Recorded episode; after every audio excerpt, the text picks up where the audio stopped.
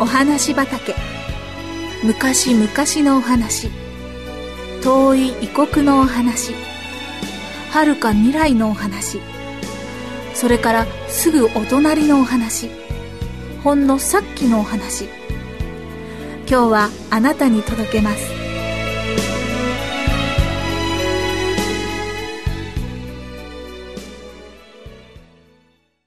導きの光。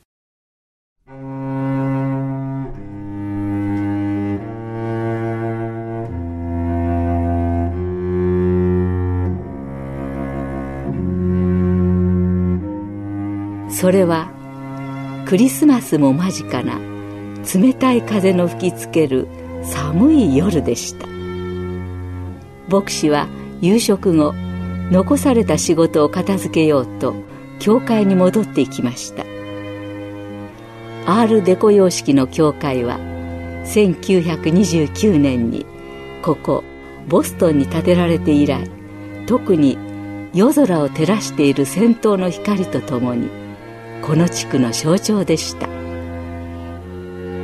牧師室の書類の整理に没頭していた彼は教会の重い扉を開けて人が入ってきたことも絨毯の上を歩いてきたことも全く気づきませんでした。そのため牧師室のドアが突然開けられた時には大変驚きました。彼がそこに見たのは上品な毛皮のコートを身につけた一人の若い女性でした。寒風に乱れた金髪。深い絶望と悲しみを漂わせた。その表情は牧師がこれまでの人生で初めて出会ったと言ってもよいほどでした。女性は牧師に挑戦的な眼差しを向けるとドアにもたれながら尋ねました。あなたがこの教会の牧師さん？ええ。と答えると彼女は挑むような口調で出し抜けに言ったのです。これから自殺しようとする人間に何かおっしゃりたいことは？こうして始まった会話の中で明らかになったのは彼女は大学教授をしている兄に会うためにこの町にやってきたこと。その後で自殺をするつもりでホテルを予約したということでした。ホテルに着いた彼女はグリーンのカーテンを下ろそうと窓に近づき外で明るく輝く大きな光に捉えられたのでした。夜空を暖かく照らしているその明かりに彼女はなぜか人の心を引きつける力を感じてしばらく見入っていました。その輝きは彼女がこの3年間乾くように求めながらも手に入れることのできなかった希望の光に見えたのでした。急いでコートを羽織ると彼女は階下へ駆け下り光を目指して歩いてきたのでした。牧師室の椅子に腰を下ろしながら彼女は思いました。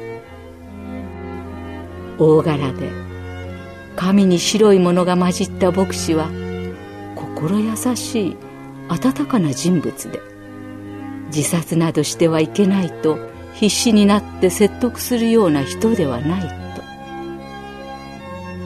と。牧師は説得するのではなくどうして自殺しようと思っているのか彼女の話に優しく耳を傾け時折静かに自分の考えを述べるのでした。しばらくして牧師は言いました。いかがですか？命を絶とうとする前に小さな本を2冊ばかり読んでみませんか？その本には意味のある人生について書かれていると聞かされて彼女は読んでみたいと答えました。牧師は一冊を彼女に手渡しながら言いましたあと一冊は家の方にあるのでそれを取りに私の家まで一緒に乗っていきましょう。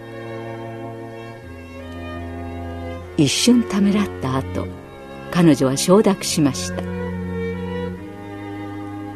家に着くと牧師は細やかな心遣いのできる妻が女性と打ち解けた会話をしてくれることを期待してホテルまでの同行を求めたのでした。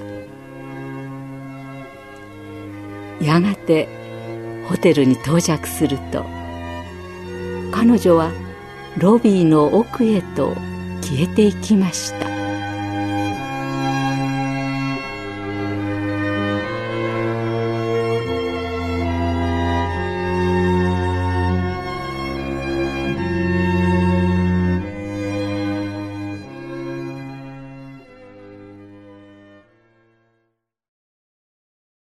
次の週になって郵便物が届くと牧師の顔には安堵の表情が浮かびました。それはその中に彼女から一冊の本が返送されてきたからでした。そして数週間以内に残りの本も送られてきました。彼女から速達の手紙が届いたのは翌年のクリスマスの頃でした。手紙の中で彼女は一年前のあの身も心も凍りつくような夜に教会の掲げる光に導かれた私は牧師様から温かく迎え入れられて絶望の淵を乗り越えることができました。そればかりではありません。あの日以来私は医療法師団で働くことを決心して訓練学校に入ったのです。あの夜教会が投げかけていた光によって私は救われたのです。そのように私も一筋の希望の光となって今度は他の人たちのために生きていきたいと思っているのです。イエス・キリストは言われました。私は世の光である。私に従う者は暗闇の中を歩かず命の光を持つ。